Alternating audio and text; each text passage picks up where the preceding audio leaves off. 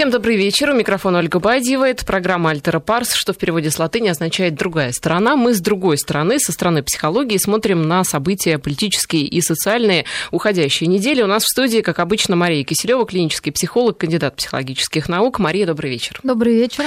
Итак, сегодня поговорим в связи с событиями в братской Украине о том, что же это вообще за такое понятие «братский народ», какое оно имеет психологическую подоплеку. Поговорим о психологии информационных войн и о политике как личности личном переживании, почему семьи, члены семей ссорятся на политической почве. Не на бытовой, как раньше, а теперь уже на политической. Наши координаты 232-1559, это телефон прямого эфира, и 5533, номер для смс-сообщений. Мария, в связи с а, принятием в состав России а, нового субъекта федерации, Крымской автономной республики, у нас а, возникает теперь возможность, необходимость выстраивать отношения и, в принципе, быть вместе. Вот если переводить все это на язык психологии, то, по сути, это принятие в семью, в семью такую большую, с огромным населением, в семью другого члена. А, члена нового, с которым нужно как-то выстраивать отношения и, грубо говоря, быть вместе на общей кухне. Вот как это делать? Ну, любые отношения, которые вы хорошо привели такую аналогию, можно также говорить, что как будто это а, молодые люди встретились и хотят пожениться, в такой эйфории находятся, либо это какой-то а, отсутствующий член семьи, который был в долгом плавании, возвращается а, в свою семью. Он может ведь и другим вернуться. Да, да, да. И здесь очень важно, что либо действительно это как усыновленный какой-то ребенок, и важно понимать, что начало отношений всегда полно фантазии, идеализации, Э, и поиска сходств э, между собой и принимаемым членом семьи новым. И э, можно сказать, что вначале это всегда эйфория, это всегда симбиоз, это очень близкие отношения, где стерты все различия. И каждая сторона видит в другой стороне лишь то, что их объединяет.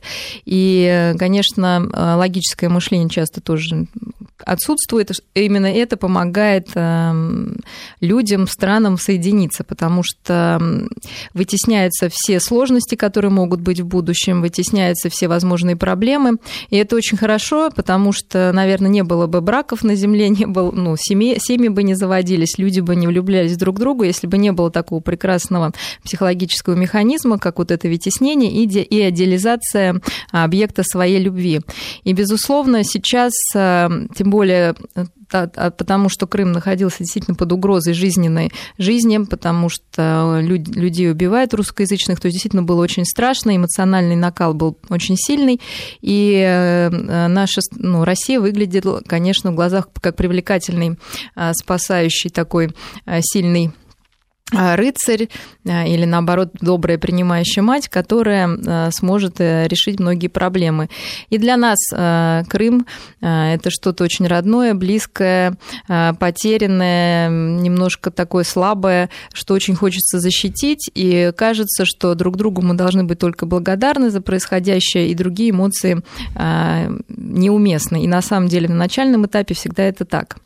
Но любые отношения развиваются по, э, по определенному, скажем, сценарию любые отношения, причем даже когда человечек маленький появляется на свет, э, его первое отношение с мамой или с ухаживающим лицом тоже развивается вот по этим стадиям. То есть сначала это симбиоз и полная любовь, идеализация и любовь, морковь и все остальное, а потом в какой-то момент э, происходит дифференциация.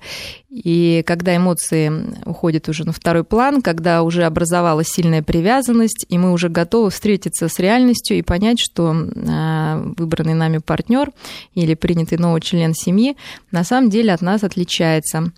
И на этой стадии мы видим уже различия, то есть сходства нам уже не нужны для сформирования такой близости и привязанности. А мы начинаем видеть, что вообще-то мы, хотя и похожи, но очень даже и отличаемся. И наши представления о прекрасном тоже отличаются. И правила, которые существовали, ну, если, например, это молодожены в семье одного супругов, тоже были разные. И, конечно, когда схлынет эйфория, нужно быть готовым а, к тому, что придется разбираться с этими разностями, не нужно их бояться, потому что нет двух одинаковых людей, нет двух одинаковых субъектов и нет двух одинаковых стран. А, нужно быть готовым а, увидеть э, различия, а, понять эти различия, уважать эти различия, в понимании того, ну, как вообще должен быть устроен мир. Ну, здесь, э, что касается вот э, отношений совместного бытия, то угу. когда, как вы говорите, проходит такая эйфория первоначальная, то вариантов дальше может быть, ну, по сути, два. Это когда вот все какие-то острые углы партнера э, пытаемся сгладить и э, думаем о том, что вот давайте договариваться. И вторая позиция это когда мы э, исключительно проводим свою линию, не желая договариваться, и говорим, что вот, дорогой, раз ты живешь теперь у меня дома, то соблюдай э, те порядки, которые здесь установлены установлены. Ну, ну, естественно, первый вариант более правильный, а, и если, а, а, то есть мы должны уважительно относиться как к одной стороне, так и к другой, и искать компромиссы. Собственно, эта стадия для этого ну, и существует, чтобы мы увидели эти различия и научились их принимать друг в друге. Второй вариант чаще всего приводит ну, к какому-то либо, если говорить о браке, это несчастливому браку, хотя бывает много очень крепких садомазохистических браков, как раз когда стороны... Мышки плакали, да, кололись. Да, да, да, да. Все счастливы. При этом, действительно, это один из самых а, долгих браков, это вот между садистом и мазохистом. Другой вопрос, что счастья в нем мало, и люди признают это и в терапии, а, что вроде бы все хорошо, но они понимают, что упущено самое главное, нет этой близости, нет э, принятия друг друга и узнавания интереса к друг другу глубокого э, такого. Поэтому... Что, что касается крымчан, то а, здесь какие могут быть сложности, разности, вернее, которые нам следует преодолеть? Вот мы с вами говорили mm-hmm. о том, что народ э, южный, и в связи с этим есть там у них mm-hmm. некоторые особенности. Ну, по мне кажется, что им будет очень тяжело э, принять, что в России все-таки существуют правила. Да. Они отвыкли от этих правил, они живут сами по себе, и просто вот действительно на уровне понятий, а не на уровне закона. И я думаю, что это будет большая для них ломка принять, что в России все-таки это страна каких-никаких, ну, правил, и их придется соблюдать. То есть невозможно будет, как сейчас, брать землю, ну, вот так просто и не оформлять ее, что-то строить и не вводить там в эксплуатацию. Там это будет касаться также налогов, э, сборов и так далее. Тоже дорожное движение. Да, и здесь ну, вот я думаю, что это будет такая самая, наверное, большая сложность для крымчан стать более такими цивилизованными.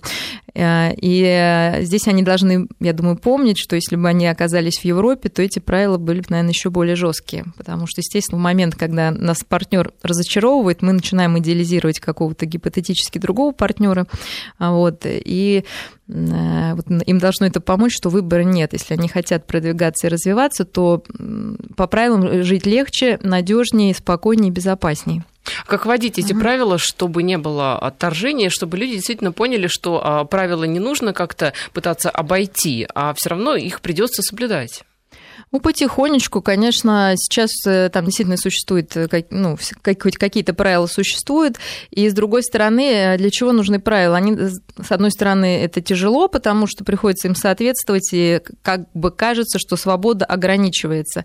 Но, с другой стороны, правила делают мир предсказуемым, и эта предсказуемость очень важная базовая потребность человека, и я думаю, что вот на это можно сыграть. То есть, когда они понимают, что я знаю вот вот это правило, я по ним живу, и дальше я могу, опираясь на них, развиваться, и это будет стабильно, долго, э, потому что есть опора, есть фундамент, можно на нем выстраивать свою жизнь дальше. Это очень важно, потому что сейчас этого нет, и нужно показать им вот это преимущество, то есть, конечно, будет и сложность, но преимущество в том, что с этим, э, что твоя жизнь более предсказуема. Это то, чего они очень желали, потому что с приходом разных властей менялись вот эти, может быть, ну, понятия, да, как бы именно понятия, а не правила. Э, и таксисты там жаловались, жаловались, что сегодня с них брали по 5 рублей мзду какую-то, да, а на следующий день там по 10, ну, гривен в то время, там, ну, я образно говорю, что если это какой-то налог, то он будет надолго, навсегда, нужно его платить и спокойно жить, и не думать вот, вообще больше ни о чем, а только о своем бизнесе и о том, как развивать себя, свою семью и растить детей.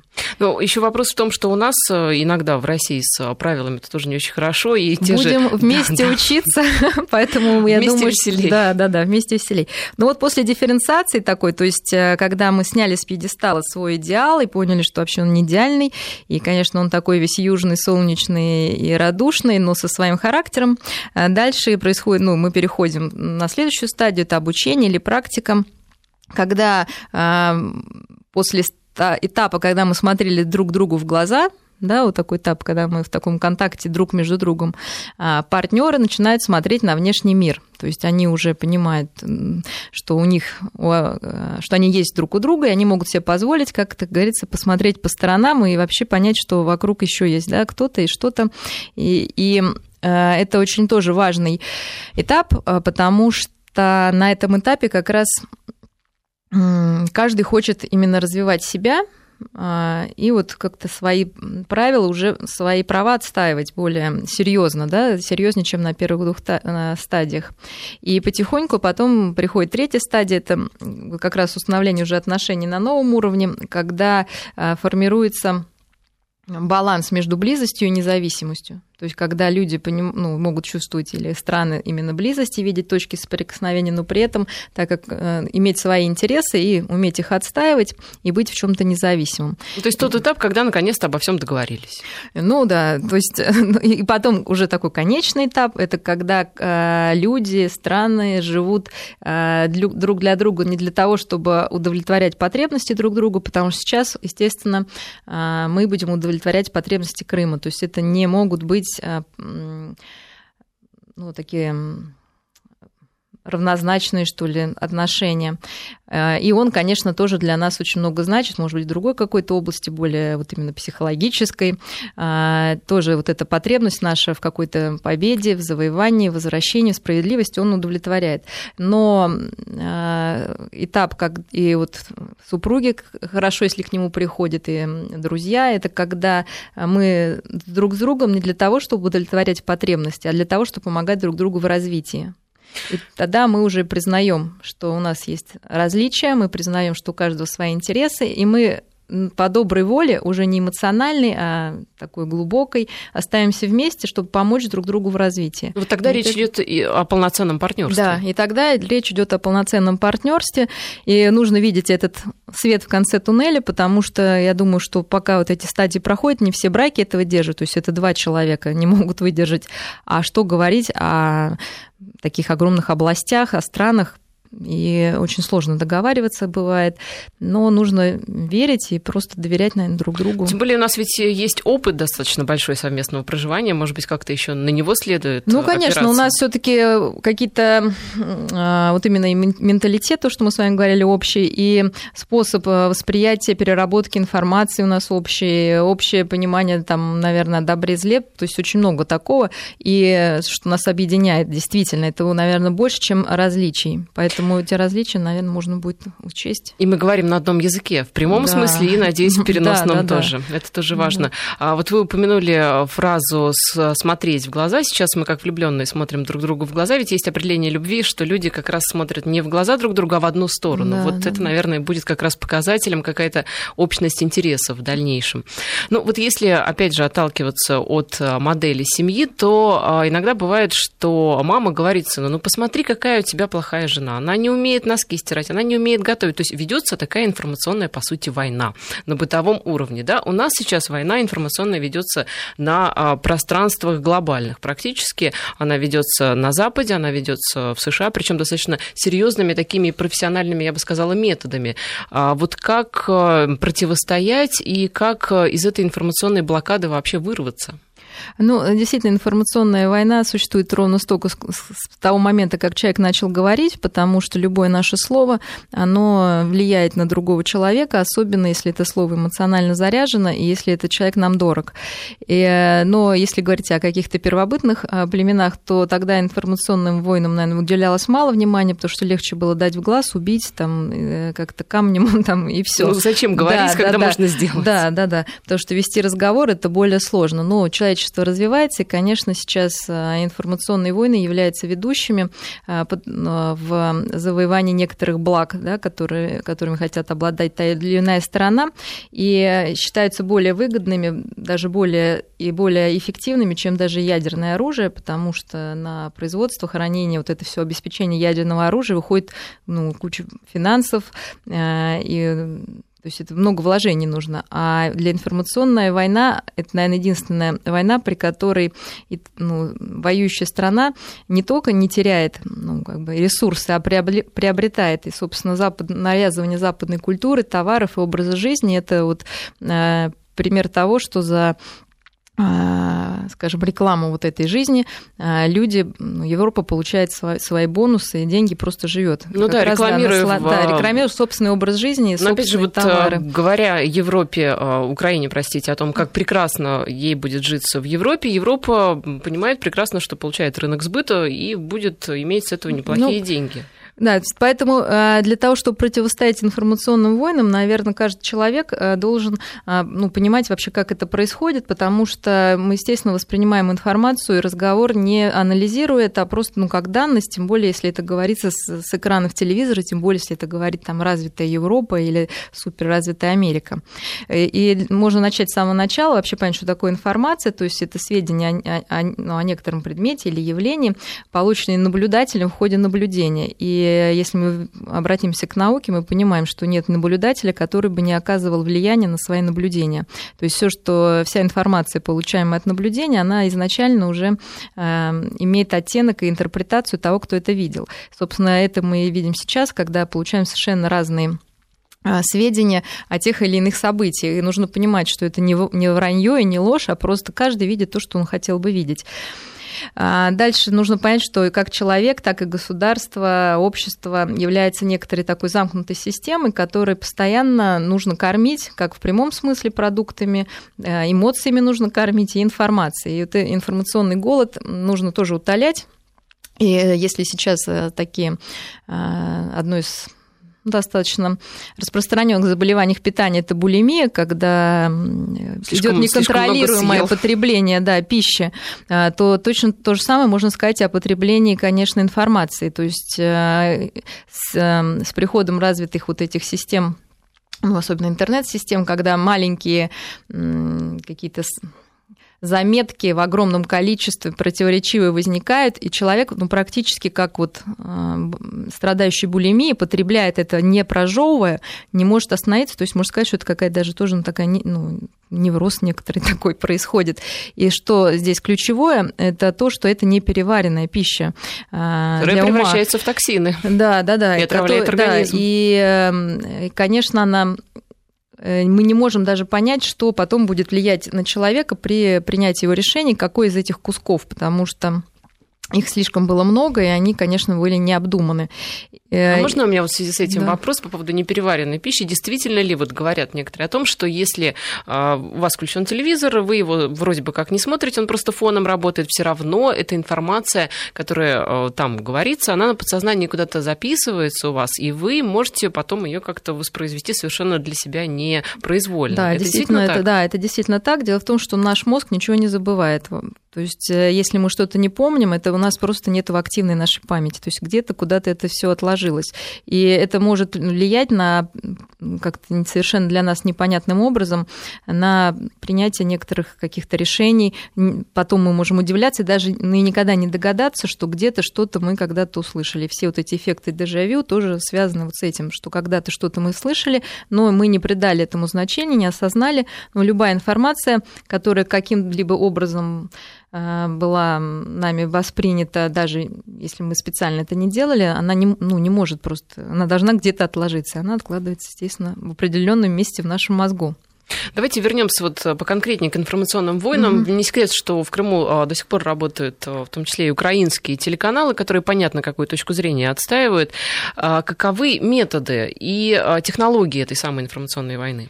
Э, ну, э, чтобы, опять же, понять, значит, мы все являемся как бы системой, да, нам нужно кушать, соответственно, на входе нас кормят некоторой информацией. Дальше мы ее перевариваем и выбираем каким-то образом, точнее говоря, сначала, что мы хотим кушать, да, что мы хотим переваривать.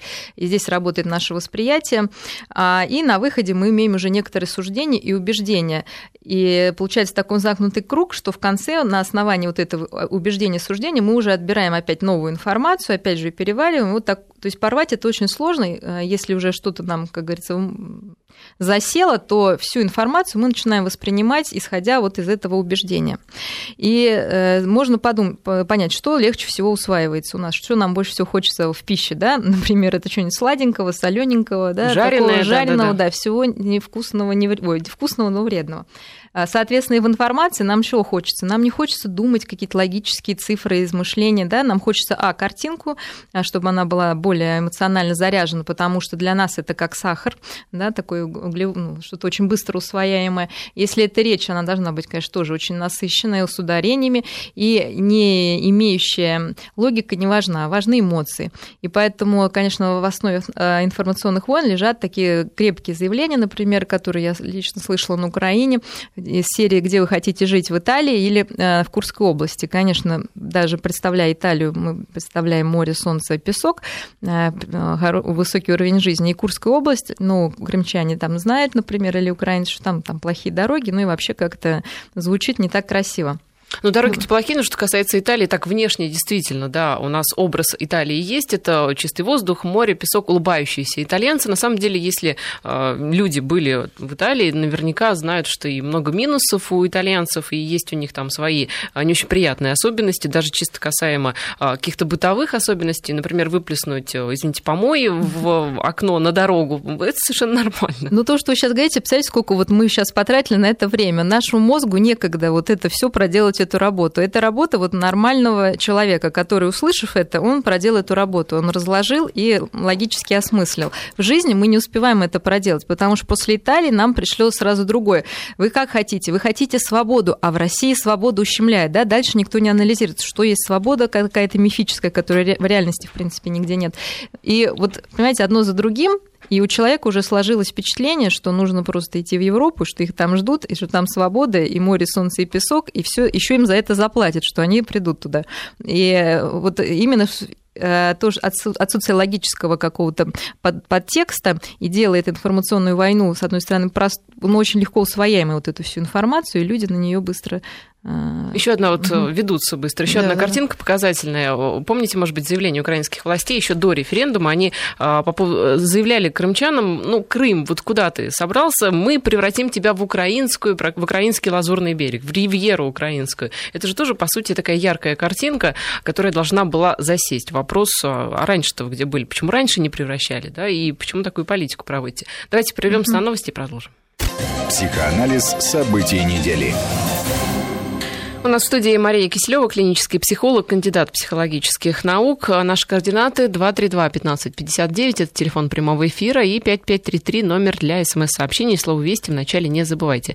Говорили мы о информационных войнах, об их психологической подоплеке и о методах, которыми они ведутся. Ну вот давайте поконкретнее какие-то, может быть, примеры приведем. А, ну, а, опять же, ведущие а, профессионально информационную войну, конечно, понимают, как устроено наше восприятие. И прежде всего, любую информацию, то есть есть несколько таких этапов, это генерализация, опущение, искажение, которое используется для формирования у людей вот некого мнения. Генерализация, ну, понятно, это когда какое частное событие человек обобщает, делает вывод о чем то более глобальном. Искажение – это когда когда какое-то событие э, опираясь на уже предыдущий опыт, искажается и воспринимается совершенно по-другому. И опущение так просто ну, упущение из вида деталей ну, события некоторого.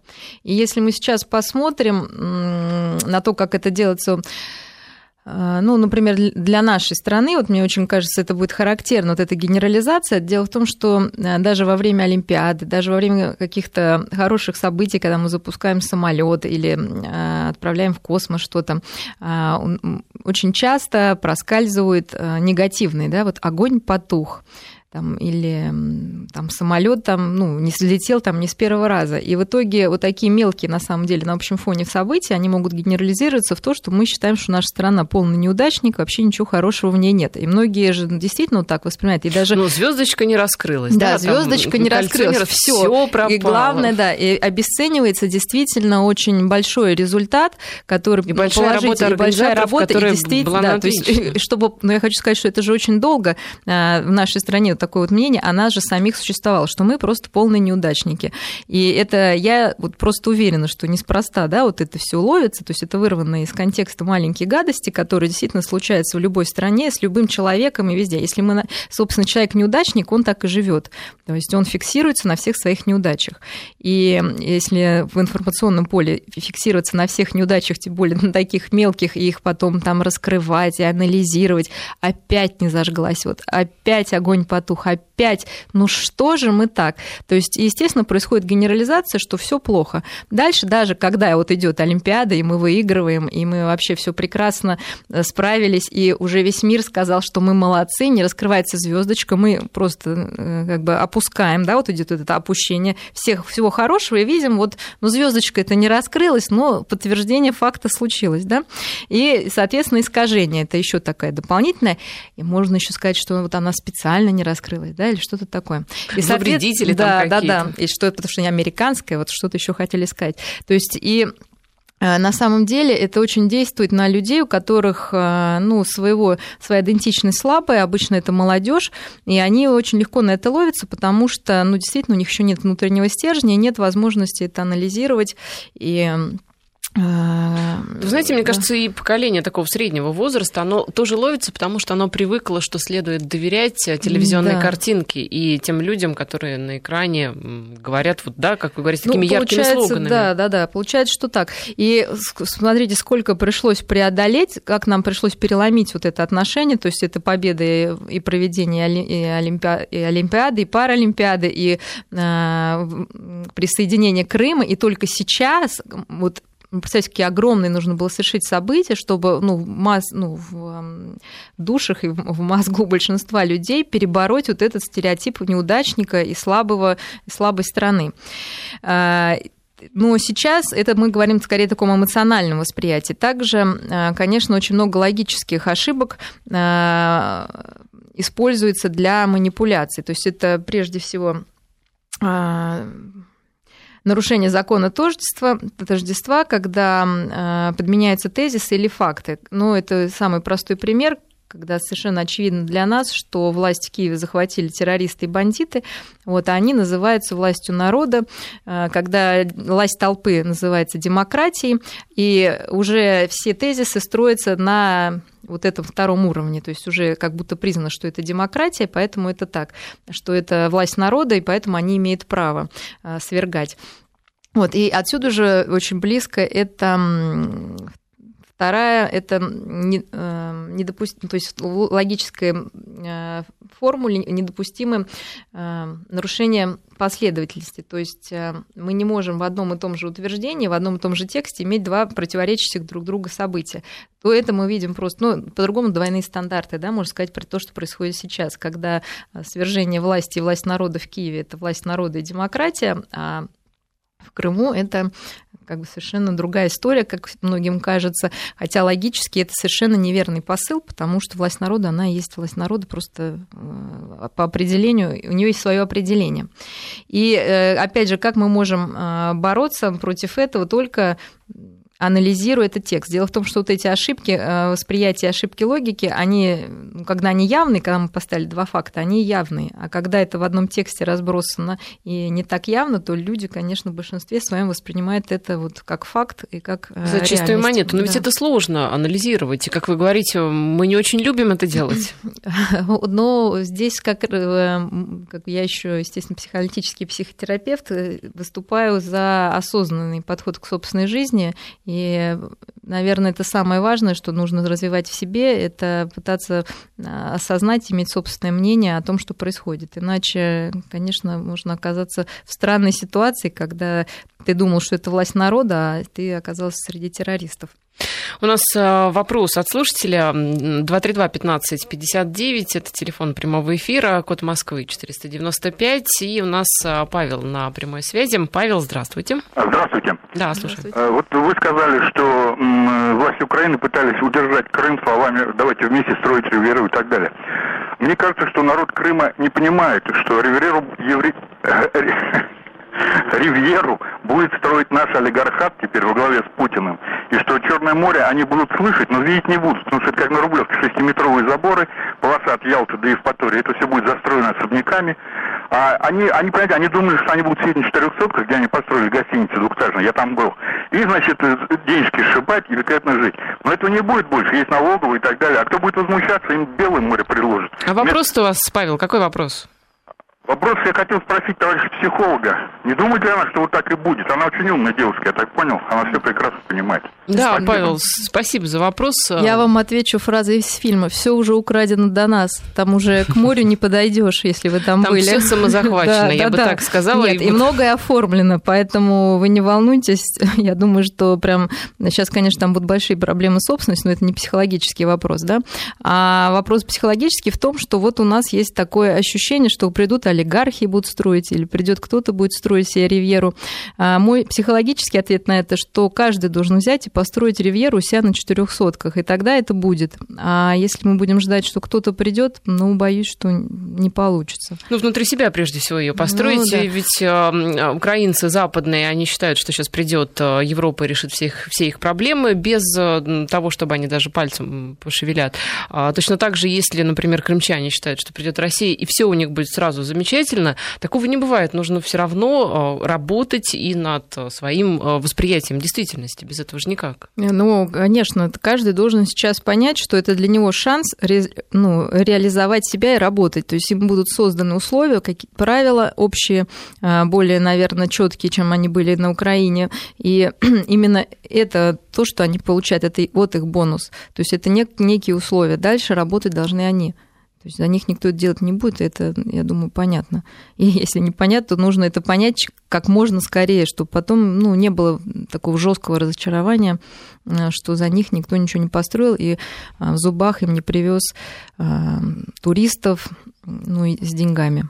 А вот возвращаясь и заканчивая mm-hmm. с вопросом информационных войн, вот по звонку Павла даже понятно, что обычно люди придерживаются ну, диаметрально противоположных точек зрения. Либо там все замечательно, либо придут и все разворуют.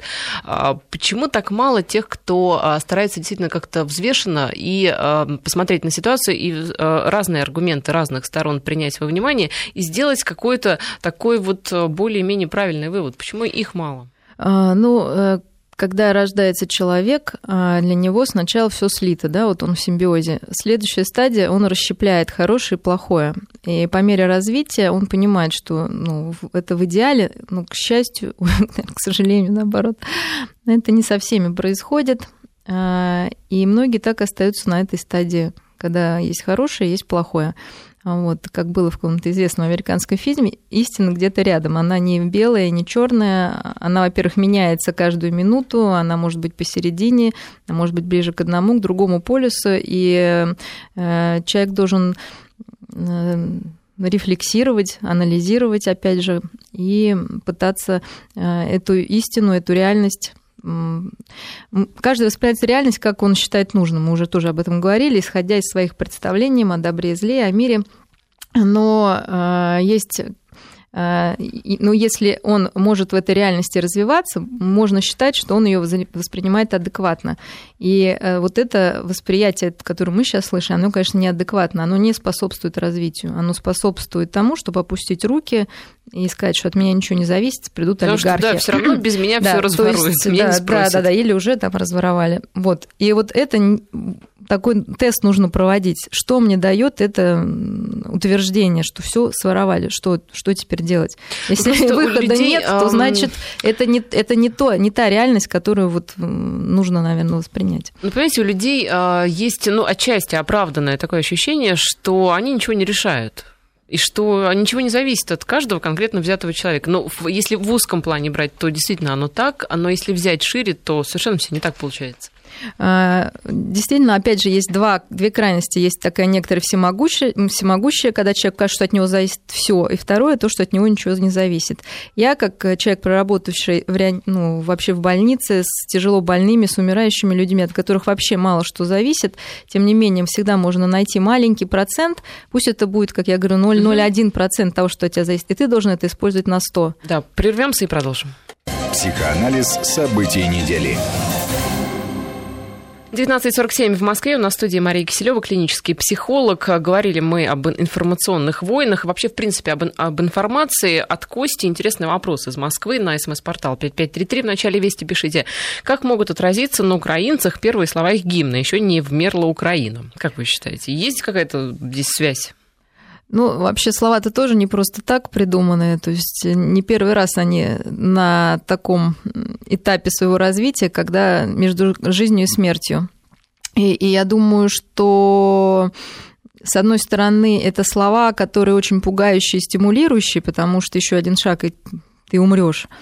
С другой стороны, они очень депрессивные, потому что Получается, что вот все не так хорошо, как хотелось бы, и постоянно нужно балансировать.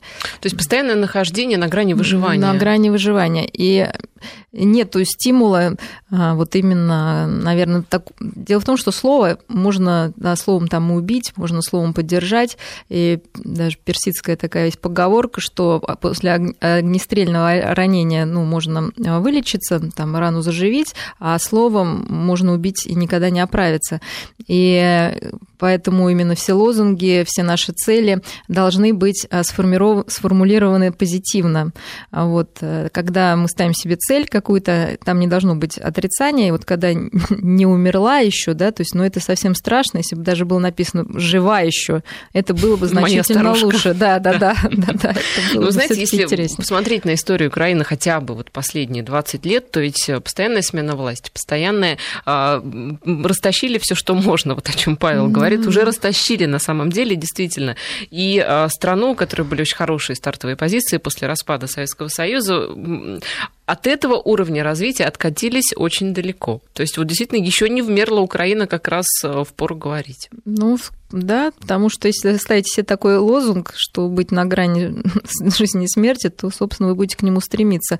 А, и вообще, когда мы имеем какие-то такие установки, ну, это нужно каждому понимать, а, почему, говорят, имейте позитивные мысли, и мечты сбываются. Это все о том, что действительно бессознательно мы себя направляем ну, ну туда, о чем мы думаем. Если каждый день петь еще не умерла, еще не умерла, то, наверное, ну вот как-то захочется в какой-то момент издаться и умереть То уже. наш гимн, да, да, да вот да. слова. Сразу, да, сразу слова, понятно, конечно, они, ну, можно над этим смеяться, но человеку нужно Нет, это. Я, да, я, совершенно да, я имею в виду, что да. даже не вы, многие вот как-то зачем так пафосно, зачем так патриотично, но это нужно. На подсознательное да, действует. Да, это конечно, самое главное. конечно. Да. Давайте перейдем к братской Украине. Хотели мы поговорить о психологии такого понятия, как братский народ. Ведь украинцы э, народ, с которыми ну, нас связывают и общие границы, в свое время, и а, длительная история. И называем мы действительно их братским народом. А что делает народы братскими? И а, что эти самые народы ощущают по отношению друг к другу? Ну, конечно, брат это что-то очень близкое. Это, да, это тот, кто тебя понимает, то есть это одинаковый язык. А, это тот, с кем ты пережил важные эмоциональные события и преодолел их. И это наша общая история это то, что ты с ним в одной упряжке, то есть у тебя общие экономические интересы, социальные, э, культурные, э, какое-то родство. Э, ну, естественно, это опять же тот же менталитет, когда ты понимаешь кто твой враг, кто твой друг, и, собственно, как э, с ними обходиться.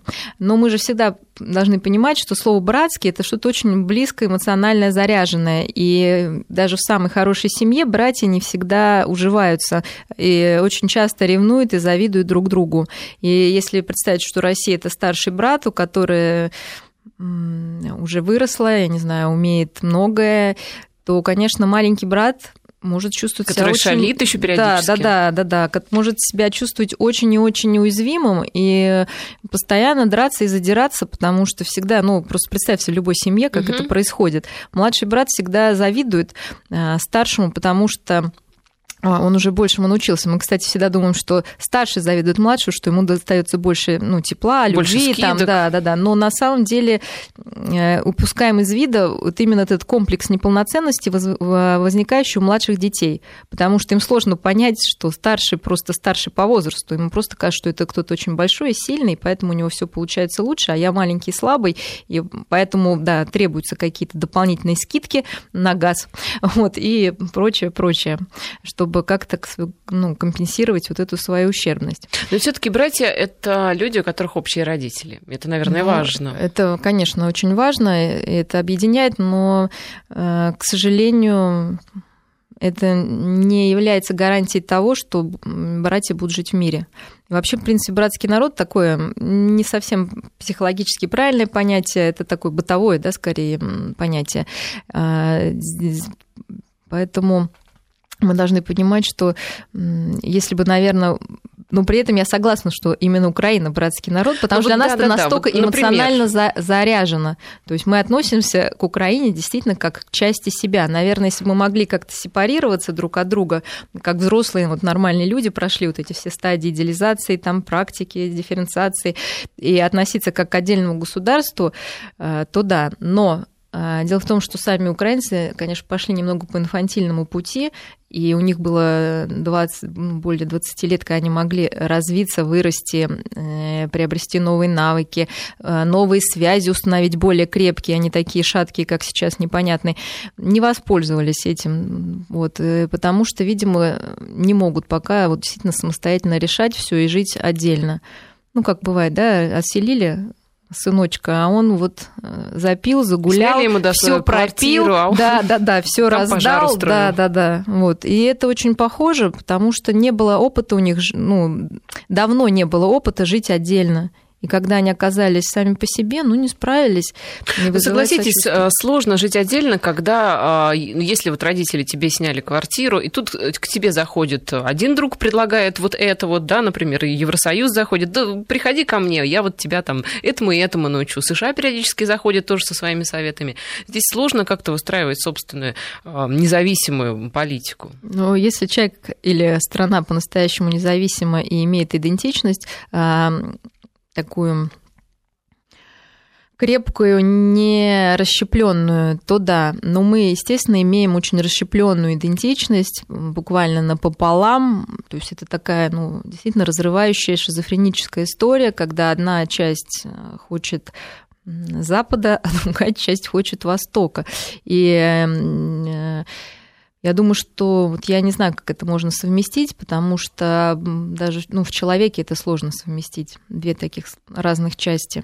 А как это совместить в народе? Действительно должна быть очень грамотный политик, э, который бы смог а, достучаться до людей, до их человеческого, а не животного, и объяснить, что все люди имеют право на различия, и различные люди могут жить вместе. И здесь ничего такого страшного. Не только грамотный, но и, наверное, сильный и ответственный. Ну, конечно, и готов, готовый больше дать, чем взять, скажем. И бороться, Сравнивая, опять же, да, да с э, лидерами последними украинскими, то там не пахнет ни силой, ни ответственностью, к сожалению. А вот что касается братского народа, здесь просто интересные такие параллели. А, Белоруссия ведь вроде бы тоже братский народ. А, но вот мне так почему-то интуитивно кажется, да, может быть, вы не согласитесь, что а, по отношению к украинцам чувства у нас все равно несколько обострены. И действительно, как вы говорите, они более эмоционально окрашены, нежели чем к белорусам. Ну, в Беларуси же все понятно, там правила, там скучно. Там все очень То есть это такой брат, который, а, ну хороший, не то, чтобы он вырос, ну он такой ботаник, правильный, да, правильный, правильный ботаник брат. Ну вот он приходит э, такой вот спокойный, делает свое дело, все у него по расписанию. Э, ну о чем с ним, собственно, говорить? Ну, хорошие отношения и прекрасно. Вот. Но, знаете, ботаники тоже бывает так раз и что-нибудь там выкинут. Поэтому нужно быть готовым, потому что все равно куда-то... Нужно наблюдать да, за наблюдать, ботаником, да, да. чтобы далеко не уходить. чтобы не удивляться. А вот такой вот не сформирован, то есть мне напоминает это какого-то, знаете, созависимого человека, то есть есть люди, ну, вот э, часто они становятся там а, ну, либо в наркоманию идут, там в алкоголизацию, в, игром, ну, в игроманы. То есть люди, у которых вот это эм, им нужно быть зависимым. То есть они, ну, то есть им зависимость нужна в любом виде. Как вот э, либо это будет то, либо то, либо другое. Если бы, например, Украина бы стала вдруг трудоголиком, ну, вот это было бы, конечно, самый лучший для нее вариант, если бы она просто вот эти все свои силы эм, направила просто на работу. Вот сейчас идет уже пассив, пассивная, там поля не пахать, они копают какие-то рвы, отделяются от России. То есть это настолько э, все подвержено эмоциям, таким сильным, совершенно неконтролируемым, что пора уже, наверное, остановиться и задуматься вообще о том, что основа э, всего это просто созидательный труд, и нужно начинать работать, а не заниматься вот этой. У нас минутка буквально осталась. Вот смс от э, Максима из Татарстана. Он просит описать психологический портрет России глазами иностранцев, то есть как они видят нас, и реальный портрет России, то есть, вероятно, а, то, что мы на самом деле из себя представляем, и есть ли разница между этим? А, я думаю, что э, наша сила в нашей, э, наша сила представления о нас, иностранцев, то, что мы кажемся им совершенно иррациональными. То есть те же э, информационные войны и просчет их влияния, он все равно строится логической цепочкой, потому что только логическое что-то можно просчитать. К счастью, у нас много тоже вот именно иррационального, эмоционального, и это их пугает, это им непонятно, и просто иногда, наверное, дико и ужасающе. А на самом деле, я думаю, что, конечно, это такой фон, а, вот это такой вот как бы инфантильный немножко, вот опять же зависимый, и вроде а, мы такие слабые, но ну, не такие уж мы и слабые да, да, да, вроде, время. Вроде, да, да, вроде да, да. Вот, а по итогам оказывается, что при желании мы можем очень многое, и опять это настолько, наверное, не иррационально для западного представления, что они теряются просто и не знают, как с нами быть. Да, Мария, спасибо вам за беседу. Мария Киселева, клинический психолог, кандидат психологических наук, у нас была сегодня в студии. Увидимся через неделю.